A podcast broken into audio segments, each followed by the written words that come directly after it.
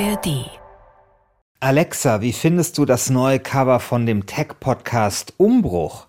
Darauf habe ich leider keine Antwort. Alexa, ist eigentlich das neue Cover vom Umbruch-Podcast datenschutzkonform? Das weiß ich leider nicht. Alexa, gibst du unsere Daten eigentlich an die US-Geheimdienste weiter? Entschuldigung, das weiß ich leider nicht. Ja, Alexa, was weißt du denn dann überhaupt? Ich weiß viel. Stelle mir einfach eine Frage. Alexa, das habe ich doch gerade gemacht. Da bin ich mir leider nicht sicher. Ja, ich mir schon. Aha, Alexa, bist du heute ein bisschen passiv-aggressiv? ich bin mir leider nicht sicher. Okay. Finde ich auch. Da, da hätte ich gern jetzt noch eine Viertelstunde weiter zugehört. Schlagabtausch zwischen Christian Schiffer und Alexa. Das hatte fast schon Marvin-Qualitäten. Weißt du, der depressive Computer aus Per Anhalter durch die Galaxis. Also, Ja, ja, und ach, also man, man ist ja dann, auch wenn man weiß, es ist eine Maschine, man ist ja trotzdem enttäuscht, ja. Man ist trotzdem enttäuscht, naja. Aber das kennen wir ja schon. Ja, Christian, wir haben ein neues Umbruchcover. Lange hat's gedauert, aber jetzt blicken wir zwar nicht mehr so ganz so bedröppelt vom Podcast-Foto in die Welt hinaus. Oder wie haben deine Freunde das damals gesagt, als sie sich über unser Foto äh, mokiert haben? Ja, die haben ja gesagt, wir, wir würden da so betröppelt reinschauen. Das tun Ja. wir jetzt ja nicht mehr, weil wir schauen Nee. einfach gar nicht mehr rein. Das sind Ja. einfach nicht mehr zu sehen. Ja. Und ich habe jetzt noch keine direkten äh, Rückmeldungen bekommen, aber ich denke, Okay. dass das Operettenpublikum, ja, dass äh, jedes, jedes Podcast-Cover nicht gut fand, jetzt vielleicht das erste Mal mit den weißen Tüchern winken könnte, ja, Ja, warten wir es um zu signalisieren, dass sie zufrieden sind. Ja, also nach gut 50 Folgen ein Refresh. Und irgendwie passt das auch zumindest ein bisschen zu unserem Thema heute, denn ohne unser Foto ist der Umbruch viel cleaner, keine Anhaltspunkte, wir bleiben anonymer, wir geben weniger von uns preis, weniger Angriffsfläche, wenn ein Datenschutzkontrolleur um die Ecke käme. Ja, sehr beruhigend, aber meinst du das ernst? Nein, aber ähm, ja, ich muss ja irgendwie die Kurve kriegen zum, vom Cover zu unserem Thema heute. Es geht nochmal um den Datenschutz und um die Dinge, die dabei nicht so gut laufen. Wir haben ja die Datenschutzgrundverordnung erst neulich recht positiv dargestellt. In unserem Umbruch Nummer 46 war das. Und sie hat ja auch einen extrem guten und wichtigen Beitrag für unser aller Recht auf informationelle Selbstbestimmung geleistet. Wo es dieses Recht nicht gibt, können Staaten sehr schnell sehr übergriffig werden. Das beste Beispiel dafür ist China. Und da sind wir aber auch dann schon bei deiner Frage an Alexa nach den US-Geheimdiensten. Die sind nämlich auch ziemlich übergriffig und denen sind wir als europäische User und Userinnen mit unseren Daten ziemlich ausgeliefert. Es ist eben nicht alles gut mit der Datenschutzgrundverordnung. Sie wird auch ein bisschen auf dem Rücken der kleineren und mittleren Unternehmen ausgetragen, während die großen Konzerne, für die ja eigentlich die Datenschutzgrundverordnung gemacht wurde, recht glimpflich davon kommen. Auch dazu mehr noch. Ja, da würde ich sagen, geht es los mit Umbruch Nummer 52. Ihr findet unseren Podcast wie immer in der App der ARD Audiothek. Ich bin Christian Schiffer. Und ich bin Christian Sachsinger.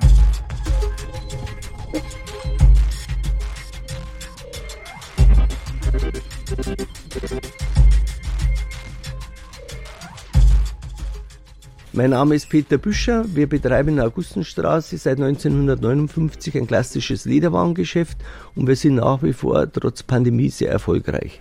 Peter Büscher ist ein Münchner Unternehmer, so um die 60. Der hat seinen Laden im Münchner Stadtteil Schwabing. Und so einen Laden wie den von Peter Büscher, den findet man nicht mehr oft. Kleines Familienunternehmen, da gibt's Rollkoffer, Hartschalenkoffer, Lederkoffer, Rucksäcke, Handtaschen, Geldbörsen, Schirme und das alles in den verschiedensten Farben und Größen und alles türmt sich da auf 80 Quadratmetern Ladenfläche in eher schlichten Regalen. Peter Büscher erzählt gerne von sich und von seiner Kundschaft und er hat zu vielen Dingen seine eigene Meinung und die teilt er auch gerne mit. Und nun könnte man meinen, was hat so eine kleine Firma schon mit dem Datenschutz zu tun? Da gibt's doch kaum Daten, aber weit gefehlt. Peter Büscher hat lange Zeit einmal im Jahr ein mehrseitiges Gedicht verfasst, in dem er seine Gedanken der Kundschaft in Reimform mitgeteilt hat. Bücher Jahresrückblick heißt das. Und der verstößt gegen die Datenschutzgrundverordnung. Warum, Christian? Vielleicht wiederholen wir noch mal ganz kurz die zentralen Grundsätze der Datenschutzgrundverordnung. Ist ja jetzt schon ein paar Monate her. Also, Herr Schiffer, an die Tafel. Letztes Mal hatten wir sechs Grundsätze, die in Artikel 5 der Datenschutzgrundverordnung niedergeschrieben sind. Können Sie mir nennen, was das für Artikel waren und auch erklären, was die bedeuten? Ich höre. Natürlich nicht. Ah. Ich habe sehr gelacht, als ich das im Skript gelesen habe, weil woher soll ich das wissen? Diese sechs Dings, das ist, das ist Monate her und die sind ja auch super kryptisch, aber ich weiß jetzt natürlich trotzdem, weil du sie mir dankenswerterweise ins Skript geschrieben hast, ja. Kleiner Blick hinter die Kulissen. das ist alles fake. Naja, okay, also. Nummer eins, Verarbeitung der Daten nach Treu und Glauben. Also es muss eine Erlaubnis geben oder eine gesetzliche Grundlage. Dann gibt es das Gesetz der Zweckbindung, den Grundsatz der Datenminimierung, kennen wir auch unter dem Begriff Datensparsamkeit. Hm. Und natürlich der Grundsatz der Richtigkeit. Also wenn man zum Beispiel über jemanden Fake News auf einer Social-Media-Plattform verbreitet, dann muss die Plattform dagegen vorgehen. Kennen wir auch. Grundsatz der Speicherbegrenzung, auch logisch. Daten müssen irgendwann gelöscht werden, wenn sie nicht mehr gebraucht werden. Und dann natürlich ganz, ganz wichtig, der Grundsatz der Integrität und der Vertraulichkeit. Also die Daten müssen natürlich sicher sein, verschlüsselt sein, dürfen nicht einfach von jedem Hacker, der mal da reingeht, irgendwie entwendet werden können. Das ist der letzte Grundsatz. Sehr gut. Ähm, mit ein bisschen Vorbereitung zwar, aber ich würde sagen, du trotzdem, du hast besser abgeschnitten als ChatGPT beim Abitur letztens. Zusatzfrage, welcher der sechs Grundsätze glaubst du jetzt ist Herrn Büscher bei seinem Weihnachtsbrief in die Quere gekommen? Ja, das ist eine gute Frage. Also, ich gehe es mal durch, Speicherbegrenzung nicht. Oder weiß ich nicht, ich meine, er hat ein Gedicht hm, geschrieben. Nicht unbedingt, ne. Ja. ja, weiß ich nicht. Datenminimierung, okay, ich meine, er wird da jetzt nicht irgendwie in einem Gedicht die Bankleitzahlen oder Geheimzahlen der Kunden erwähnt haben. Was haben wir noch? Die Zweckbindung, da weiß ich nicht genau, was es ist. Und die Verarbeitung nach Treu und Glauben. Naja, er wird schon sich eine, na, wahrscheinlich wird er sich eine Erlaubnis geholt haben. Weiß ich nicht. Sag's mir einfach. Gegen was hat er verstoßen? ja, vor allem gegen die Zweckbindung. Ja, klar, da wusste ich auch nicht genau, genau was es weil Du Sehr gut. Nicht, deshalb war es auch das, genau. weil du es nicht wusstest. Also die Datenschutzgrundverordnung schreibt ja vor, dass man ohne Einwilligung ah. keine Post an Kundenadressen schicken darf. Also der Zweck heißt, einmal nehme ich Daten auf, zum Beispiel, weil ich einen Handtaschenverkauf mit einer Kundschaft abrechne und dann kann ich äh, diese Daten oder die Adresse und den Namen nicht einfach weiterverwenden, um was ganz anderes damit mhm. anzustellen. Also das ist die Zweckbindung. Ja. Und äh, Peter Büscher hat versucht, sich diese Erlaubnis einzuholen von seinen Kunden. Er hat 500 Briefe immer verschickt und er hätte also dann auch 500 Erlaubnisse gebraucht. Erlaubnisse, ich weiß nicht, ob das der Plural ist, aber auf alle Fälle gab es nur 20 Rückmeldungen. Folge der klassische Bücher-Jahresrückblick wird jetzt nicht mehr verschickt. Für die 20 rentiert sich das nämlich nicht, sagt Bücher. Der Gedichtbrief hängt dafür jetzt im Schaufenster seines Ladens und da kann ihn jeder lesen, der will.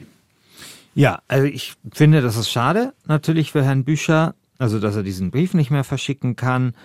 Aber wenn das jetzt alles ist, also ich meine, wenn das jetzt alle Probleme sind, die er mit der Datenschutzgrundverordnung hat, dann ist es ja kein wirkliches Drama, würde ich sagen, oder? Nein, würde ich auch so sehen. Es geht halt so ein bisschen der Kundenkontakt oh. verloren. Es waren aber noch andere kleine Veränderungen nötig geworden, als die Datenschutzgrundverordnung vor fünf Jahren eingeführt wurde. Und es mussten im Laden von Peter Büscher auch ein paar Dinge umarrangiert werden deshalb. So dürfen zum Beispiel die Namen von Kundinnen und Kunden nicht mehr lesbar sein, wenn ein Artikel, eine Handtasche, ein Koffer zur Reparatur in eine Werkstatt geschickt geschickt wird. Das ist unser Reparaturzettel. Wir machen ja selber auch Reparaturen und wenn das außer Haus geht, dass es was ist, was wir technisch hier nicht lösen können, dann wird das überklebt und dann steht da drauf zum Beispiel hier Griff befestigen und das kann der Reparateur dann lesen und nicht mehr. Okay, und Sie haben aber nur die, die Nummer drauf, oder? Die haben wir separat auf einen Zettel, den wir bei uns aufbewahren, bis das wieder zurückkommt. Dann wird der Kunde angerufen und dann wird der Zettel zerrissen und weggeschmissen. Mhm. Also das heißt, Sie können anhand der Nummer dann wieder rausfinden, wer war es, aber der, der den Koffer repariert, der kann es nicht sehen, weil genau. die haben es überklebt. Genau, der hat also keine Möglichkeit, die Daten abzugreifen, weil wenn er den Zettel wegreißen würde, war das nicht mehr lesbar. Mhm, okay. Aufwand, oder?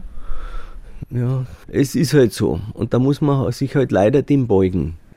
Also Christian, auch kein wirkliches mhm. Drama, klebt man halt die Kundennamen ab auf den Reparaturzetteln, aber es nervt halt. Und mhm. ähm, als das Mikrofon dann aus war, bei unserem Interview erklärt mir dann Peter Büscher im Nachhinein noch, dass man seiner Meinung nach als Kleinunternehmer einfach schon immer wieder mit neuen bürokratischen Hürden zu tun hat und darunter leidet. Und die Datenschutzgrundverordnung ist halt eine zusätzliche Vorgabe von vielen, die es ohnehin schon gibt. Also man konnte da bei ihm am Ende dann schon einen gewissen Frust raushören.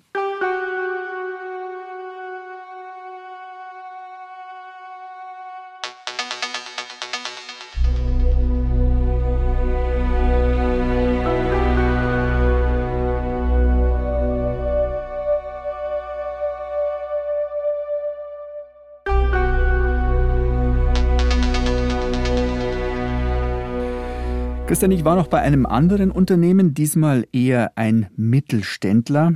Das Autohaus Schuster in Augsburg, die haben gut 30 Mitarbeitende. Vorne im Laden gibt es einen Empfangstresen und eine großzügige Ausstellungsfläche.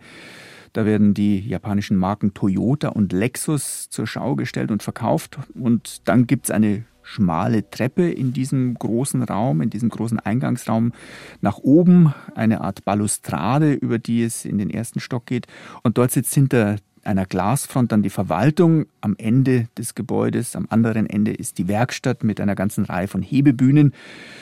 Und Inhaber und Geschäftsführer dieses Autohauses ist Martin Schuster. Er hat das Unternehmen in den letzten 30 Jahren aufgebaut und als vor fünf Jahren dann die Datenschutzgrundverordnung in Kraft getreten war, war das für Schuster nicht ganz so leicht umzusetzen wie bei Peter Büscher.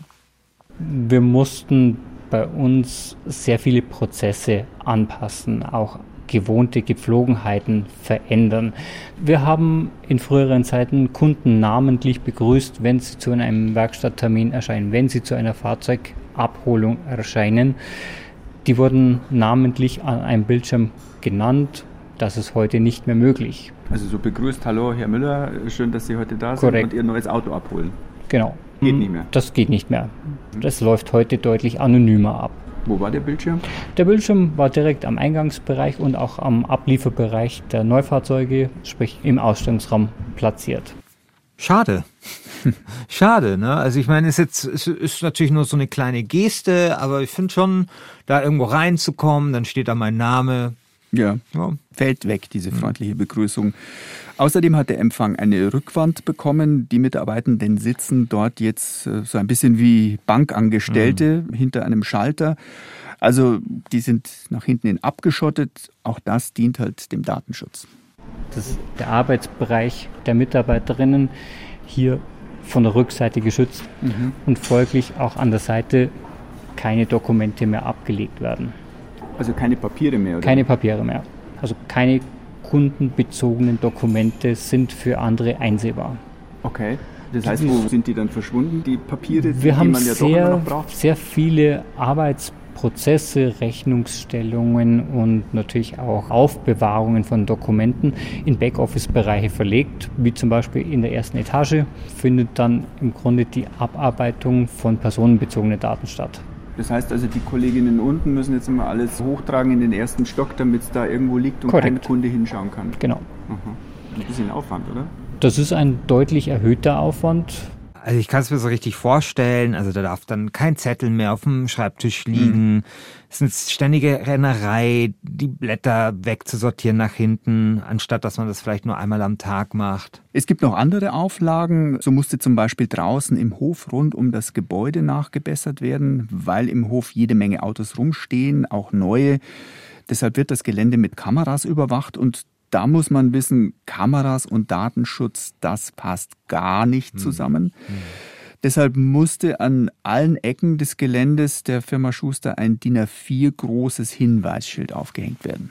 Es muss überall ein Schild angebracht sein, wer für die Videoüberwachung zuständig ist. Also hier wird Video ja. überwacht und ja. welche Firma dafür zuständig ist. Richtig, ja. Aha, okay.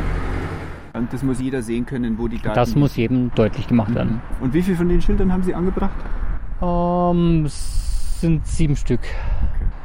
Das ist wahrscheinlich, kann ich mir vorstellen, falls mal eine Kontrolle kommt, eins der ersten Dinge, wo die drauf gucken. Es kann. ist am offensichtlichsten zu sehen, ja. Also Schilder aufstellen, Schreibtische mhm. abschirmen, Empfangsbildschirm abmontieren, Ablagen neu organisieren. das sind jetzt ein paar der Maßnahmen, die 2018 nötig geworden waren, um das Unternehmen für die Datenschutzgrundverordnung fit zu machen. Dazu kommt, die gesamte Belegschaft muss einmal im Jahr geschult werden, um die Datenschutzregeln bei den Mitarbeitenden wieder ins Gedächtnis zu rufen. Zwei Stunden dauert eine solche Schulung. Alle müssen das machen. Und dann braucht jedes Unternehmen ab 20 Mitarbeitenden, und da zählt die Firma Schuster dazu, einen Datenschutzbeauftragten. Den musst du in deinem Unternehmen aber erstmal finden. Jemanden, der das machen möchte, dieses sperrige Thema sich auftun und dann die Kolleginnen und Kollegen ständig darauf hinweisen, wenn die sich nicht datenschutzkonform verhalten. Und dann muss man auch am Ende noch die Verantwortung dafür übernehmen, wenn ein Problem mit dem Datenschutz entsteht. Ja, absoluter Traumjob natürlich. Also, nee, wirklich, also man ist da der Buhmann in alle Richtungen als Datenschutzbeauftragter. Also ich würde da meinen Hut jetzt nicht in den Ring werfen für hm. den Job. Ja, also der Dauerhausmeister, also ein wirklich undankbarer Job.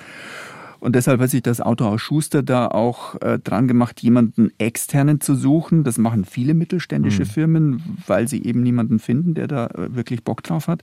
Beim Autohaus Schuster macht das jetzt Andreas Polz. Der ist Rechtsanwalt in Augsburg und Inhaber einer Kanzlei, einer Anwaltskanzlei mit rund 40 Unternehmen in Bayern, die er rund um den Datenschutz betreut. Und Polz hat mir erklärt, dass die Firmen mit der Datenschutzgrundverordnung am Anfang oft wirklich überfordert sind. Die meisten verstehen das Thema Datenschutz auch ein bisschen falsch. Für die meisten ist Thema Datenschutz, dass auf der Homepage die Datenschutzerklärung richtig steht und vielleicht noch, dass sie eine Vereinbarung mit ihren Kunden haben, dass die Daten verwenden dürfen. Dass das aber nur zwei Punkte von 400 sind, das wissen halt viele nicht. 400 Punkte, die man berücksichtigen muss? Also das ist ja viel. ja, es sind nicht genau exakt 400, aber so äh, roundabout und ja, das sind viel. Ja, es gibt ein paar Dinge, man muss jetzt nicht en Detail äh, komplett abarbeiten, mhm. aber es gibt halt ein paar Dinge, die man unbedingt beachten sollte.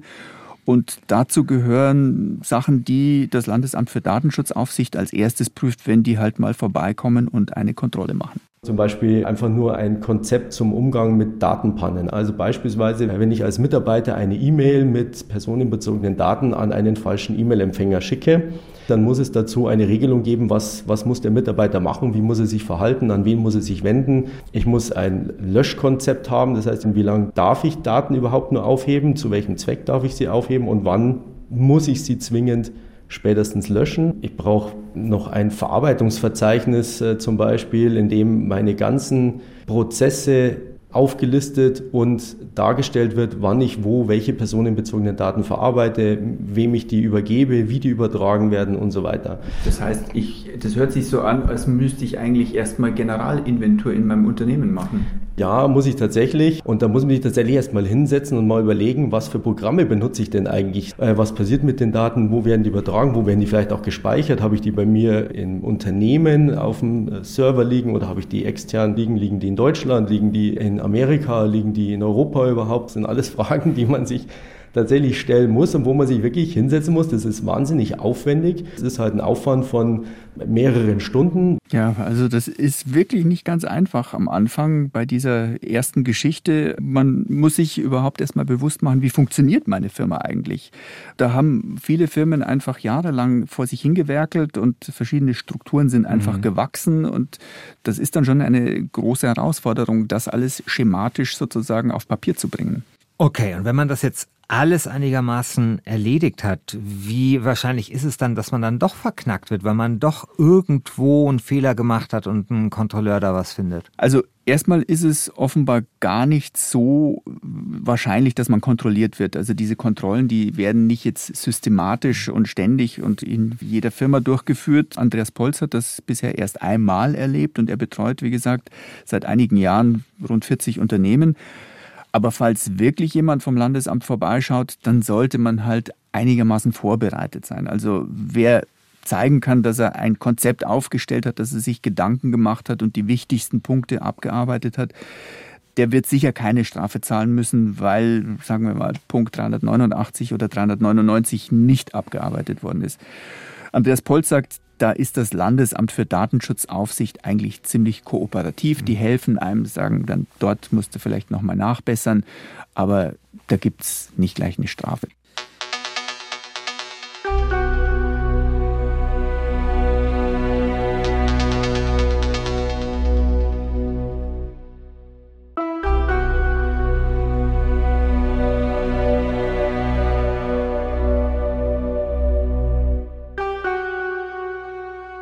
Also Christian, du hast gesagt, dass mit dem Datenschutz, das wird nicht ganz so heiß gegessen, wie es gekocht wurde. Also dass wenn eine Kontrolle kommt, dann muss man sich jetzt nicht die ganz großen Sorgen machen, dass man jetzt als kleines oder mittelständisches Unternehmen da von den Kontrolleuren richtig in die Pfanne gehauen wird.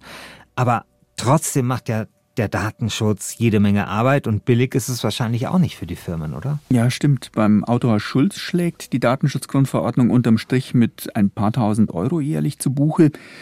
Das ist jetzt hm. auch nicht unbedingt existenzbedrohend, hm. aber es ist halt Geld, das am Ende des Jahres dann in der Bilanz doch irgendwie fehlt. Und das zeigt halt auch, den Preis für einen funktionierenden Datenschutz in Europa müssen nicht nur die Konzerne zahlen, die großen, sondern auch gerade die kleineren und mittleren Unternehmen. Und das ist schon etwas, was man sich auch bewusst machen muss. Ja, weil ich dachte eigentlich, dass diese ganze Datenschutzreform ja eigentlich gemacht worden ist, um eben genau diese großen Konzerne, also die Googles und Metas und Amazons und so weiter, also diese Konzerne, die ja wirklich mit dem Handeln von Daten teilweise Geld verdienen oder sehr viel Geld verdienen, hm. zur Resort zu bringen. Ja. Und nicht in ein Autohaus und irgendwie jemand, der einen Lederwarenladen betreibt und ein Gedicht an seine 500 Kunden schreibt. Ja, genau. Aber gerade die großen Konzerne, so sieht es im Moment aus, werden einfach noch sehr mit Samthandschuhen angefasst. Und so ein Gesetz ist ja immer nur so gut, wie es am Ende dann auch durchgesetzt wird. Deshalb sieht die Datenschutzgrundverordnung eigentlich auch relativ ja, effektive Sanktionsmöglichkeiten vor. Die Strafen können sogar bis zu vier Prozent des weltweiten Jahresumsatzes betragen. Theoretisch, in der Praxis wird das bei Weitem nicht ausgeschöpft. Die bislang größte verhängte Strafe traf Amazon mit 750 Millionen Euro. Was würdest du sagen, Christian, was ist das äh, in Prozent bei Amazon? Keine Ahnung, wie viel Umsatz hm. Amazon macht, aber also ich kann dir sagen, dass es viel Geld für mich ist. Für Amazon. Ja, ja, es hört sich viel an, aber der Jahresumsatz bei Amazon sind 500 Milliarden Dollar, hm. ähm, den Amazon da erwirtschaftet hat. Und wenn man das in Relation setzt zu den 750 Millionen, dann beträgt die Strafe gerade mal 0,15 Prozent. Des also, Umsatzes, aber wahrscheinlich beim Gewinn es geht aber um den Umsatz. Also der ja, Umsatz, genau. klar, klar. am Umsatz gemessen, ja, genau. am Gewinn, klar, äh, tut es vielleicht ein bisschen mehr weh, aber genau. das zeigt halt so ein bisschen, ähm, die Möglichkeiten sind da bei weitem noch, nicht, nicht ausgeschöpft worden. 0,15 Prozent gegenüber 4 Prozent, die möglich mhm. wären. Und ähnlich fallen auch die Sanktionen gegen Meta aus, dem Mutterkonzern von Facebook, Instagram und WhatsApp. Und Kritiker monieren deshalb auch seit langem, dass die Datenschutzbehörden insbesondere in Irland, wo Meta seine Europazentrale hat, viel zu lax gegen große IT-Konzerne vorgehen. Die Zahlen übrigens, die ich da gerade zitiert habe, die kann man nachlesen beim sogenannten Enforcement Tracker. Das ist eine Liste, die von einer Wirtschaftskanzlei namens CMS betrieben wird. Den Link dazu stellen wir in die Show Notes. Christian, eine Sache fehlt noch, die du am Anfang groß angekündigt hast, nämlich, dass wir den US-Geheimdiensten ausgeliefert sind. Da wüsste ich jetzt gerne mal, warum. Dazu schauen wir jetzt einfach kurz zurück auf den 16. Juli 2020 und zwar zum Europäischen Gerichtshof. Case C 311 18 Data Protection Commissioner against Facebook Island Limited, Maximilian Schrems, intervening parties, the United States Also das, was wir da im Hintergrund hören, ist einer der obersten Richter des Europäischen Gerichtshofs, der in etwas brüchigem Englisch das Urteil zum sogenannten Privacy Shield verkündet. Das ist jenes Abkommen, mit dem die EU und die USA den transatlantischen Datenverkehr regeln wollten. Also da es in Europa schon immer andere Regeln zum Datenschutz gibt wie in den USA, mussten die Regierungen auf beiden Seiten des Atlantiks eine Art, nennen wir es, Unbedenklichkeitserklärung ausstellen, also so auf die Art, liebe Unternehmen in Europa, ihr könnt die Daten von euch und euren Kundinnen und Kunden gern nach Amerika schicken, die sind bei uns sicher waren sie aber nicht. Das sagt zumindest der österreichische Anwalt und Datenschutzaktivist Max Schrems. Den hatten wir in der Umbruchfolge 46, als es um den Datenschutz ging, schon mal gehört. Schrems hatte große Lücken in diesem Abkommen gesehen und gegen Privacy Shield geklagt. Einer seiner Hauptpunkte, der Datenverkehr zwischen Europa und Amerika sei zweigeteilt, sagt er. Der Teil, der amerikanische Bürger betrifft, der darf nicht überwacht werden, weil das eben grundrechtswidrig wäre in den USA. Der Teil, der Ausländer betrifft, der wird sozusagen massenüberwacht. Im Prinzip kann ein einzelner NSA-Mitarbeiter danach suchen und dann die Daten sich rausziehen zu einer IP-Adresse, zum Beispiel Telefonnummer, E-Mail-Adresse etc.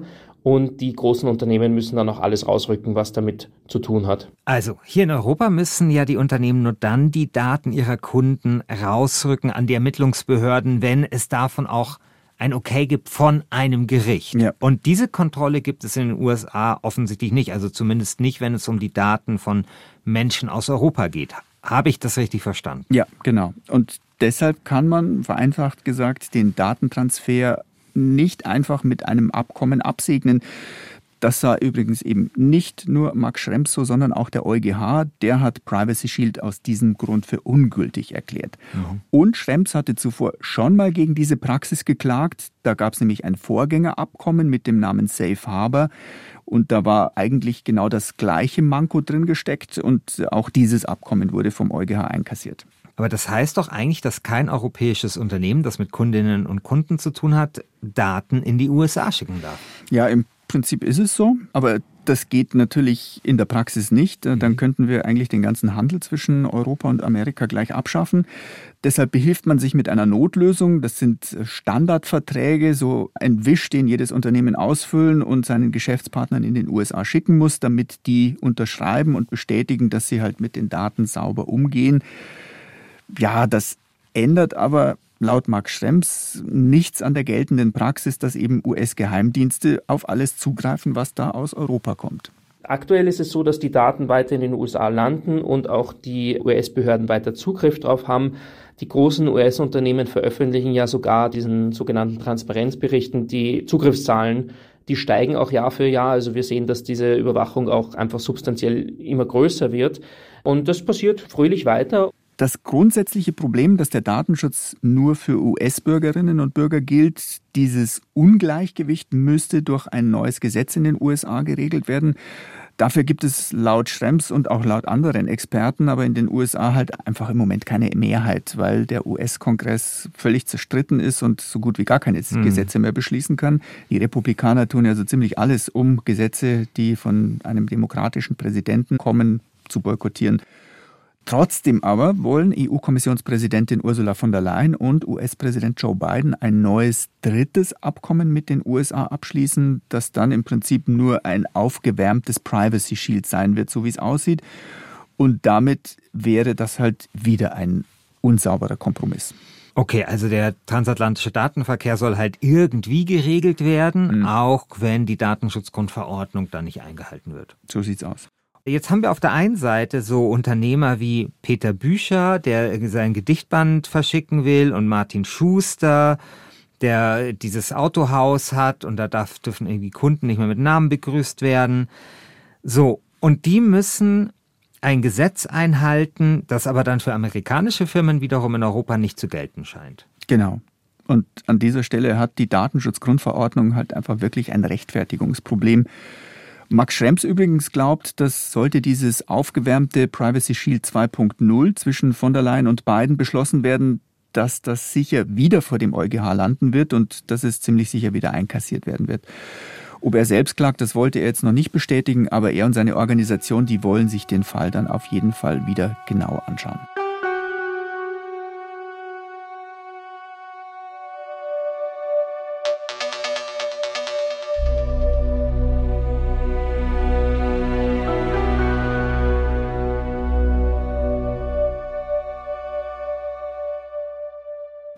Also Christian, es gibt also durchaus Gründe, naja, sagen wir mal, mit der Datenschutzgrundverordnung nicht ganz so zufrieden zu sein, wie man hm. es vielleicht gerne wäre. Also es gibt vielleicht zu geringe Strafen und die großen Konzerne werden jetzt gar nicht richtig abgeschreckt, wenn es darum geht, den Datenschutz wirklich einzuhalten. Es gibt ungebremsten Datenabfluss zu US-Geheimdiensten und so weiter. Hast du denn einen Tipp für mich, was ich tun kann, um mich nicht ganz so nackig zu machen mit meinen Daten im Netz? Ja, es gibt einen Dienst, eine App, die dazu ganz gut passt, die ich gefunden habe, auf die ich aufmerksam geworden bin durch eine Empfehlung beim Computermagazin Heise. Der Dienst heißt Pretty Good Phone Privacy oder abgekürzt PGPP. Dahinter steckt ein US-amerikanisches Startup mit dem Namen Invis Und dahinter wiederum stecken zwei Professoren, äh, die diese Firma 2022 gegründet haben. Der Smartphone-Dienst PGPP bietet zwei Arten von Schutzfunktionen an. Zum einen wird die IP-Adresse verschleiert, also diese Adresse, mit der sich dein Internetanschluss ganz schnell wieder herausfinden lässt, von dem aus du gesurft bist. Und dann wird der Internetverkehr verschlüsselt, damit eben niemand mitlesen kann. Diese beiden Dinge passieren durch einen besonders geschickt konzipierten VPN-Tunnel. Ganz kurz nochmal zum Verständnis. VPN, Christian, was ist das? Christian, ich habe ChatGPT gefragt im Vorfeld der Sendung und so habe ich ChatGPT gebeten, VPN-Tunnel zu erklären, aber mhm. wie ChatGPT das für Zehnjährige erklären würde. Sehr gut. Und das war die Antwort. Ein VPN-Tunnel ist wie ein geheimes Rohr, das deinen Computer oder dein Handy benutzen kann, um mit einem anderen Computer oder Handy irgendwo anders auf der Welt zu sprechen. Wenn du etwas in das Rohr steckst, kann niemand auf dem Weg sehen, was du gesendet hast, weil es verschlüsselt ist. Das ist, als ob du ein geheimes Tagebuch hast, das nur du lesen kannst. So kannst du sicher und geheim mit anderen sprechen oder Dinge teilen, ohne dass andere Leute mithören oder sehen können, was du tust. Sehr schön. Gute Nachgeschichte mit Christian Schiffer. Ja, ähm, nur es gab auch immer noch ein Problem bei VPN-Tunnels, nämlich dass diese VPN-Anbieter ja natürlich schon nachvollziehen können, wo zwischen welchen beiden Stellen sie eine Verbindung aufgebaut haben und wer bei ihnen wohin gesurft ist. Und wenn nun, sagen wir, ein autoritärer Staat oder auch die USA daherkommen und diese Daten von den VPN-Unternehmen haben wollen, dann bekommen sie die auch. Aber PGPP spaltet die Daten jetzt technisch so auseinander, dass das Unternehmen, die kleine Firma selbst nicht mehr nachvollziehen kann, wer welche Daten abgerufen oder verschickt hat. Also das ist sozusagen so ein, eine doppelte Sicherheitsbarriere. Und dieser Dienst ist allerdings nicht ganz umsonst, kostet 5 Dollar im Monat. Und es gibt noch eine erweiterte Funktion, die technisch versiertere Leute wahrscheinlich spannend finden würden. Diese Funktion gibt es bislang sonst noch nirgends. Dafür braucht man ein eSIM-fähiges Smartphone und dann teilt einem PGPP immer wieder eine neue eSIM zu. Warum? Man kann normalerweise nämlich über die eSIM-Karte äh, von den Telefongesellschaften ziemlich genau lokalisiert werden. Da lassen sich exakte Bewegungsprofile erstellen und Rückschlüsse auf deine Gewohnheiten ziehen und durch diese wechselnden eSIMs kann aber keine Telekom-Gesellschaft mehr nachvollziehen, wo du, Christian Schäfer, gerade unterwegs bist. Dieser zweite Dienst ist wahrscheinlich eher wirklich was für Freaks. Er kostet 50 Dollar und er kann auch in Deutschland nicht gekauft werden, sondern nur mit einer Kreditkarte in einigen anderen Ländern wie den USA, Großbritannien oder Portugal. Aber ich fand es zumindest interessant, dass es sowas gibt und das vielleicht für Leute, die sich ein bisschen tiefer einarbeiten wollen, auch mitgeteilt. Auch die 5-Dollar-Version bringt aber schon einiges, vor allem eben einen deutlich besseren Schutz gegenüber klassischen VPN-Anbietern. Das ist dann halt wichtig, wenn man zum Beispiel viel in mhm. öffentlichen WLAN-Netzen surft, in einem Kaufhaus oder im Zug. Den Artikel dazu von Heise, der diesen Dienst beleuchtet hat und die sich das genauer angeschaut haben, die Kollegen, den stellen wir auch in die Show Notes.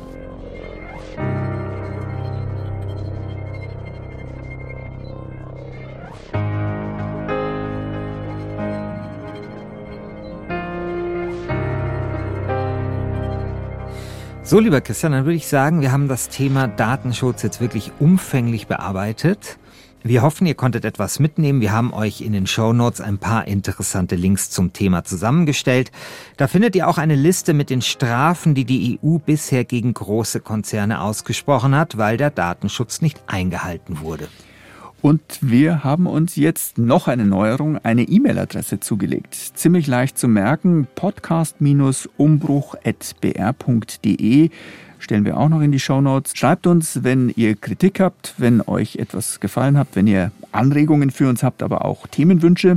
Und wenn euch Umbruch gefällt, gebt uns einfach ein paar gute Bewertungen. Das hilft uns noch bekannter zu werden. Umbruch gibt es inzwischen alle zwei Wochen. Ihr findet uns in der ARD Audiothek und Dort gibt es auch eine Menge anderer interessanter Podcasts, zum Beispiel der Tagesschau-Podcast 11KM. Dort geht es um die unterschiedlichsten Themen aus Wirtschaft, Politik, Kultur, Sport und auch um Tech. Und in einer der letzten Folgen ging es um KI und darum, warum Tools wie ChatGPT besser kontrolliert werden müssen. Hört mal rein, 11KM findet ihr ebenfalls in der ARD Audiothek und Du, Christian, warst auch schon mal dort zu Gast. Ja, ich habe über unser Abi-Experiment gesprochen, das ja auch Thema der letzten Umbruchfolge war. Also wir haben ja ChatGPT zum Abitur geschickt und vielleicht kann ich hier auch verkünden, weil ich habe jetzt da mehrere Mails und Fragen bekommen, weil doch jetzt ChatGPT 4 rausgekommen ist, ob wir dieses Abi-Experiment denn nochmal wiederholen können. Und ich darf hier weltexklusiv verkünden, ja, wir werden das nochmal machen.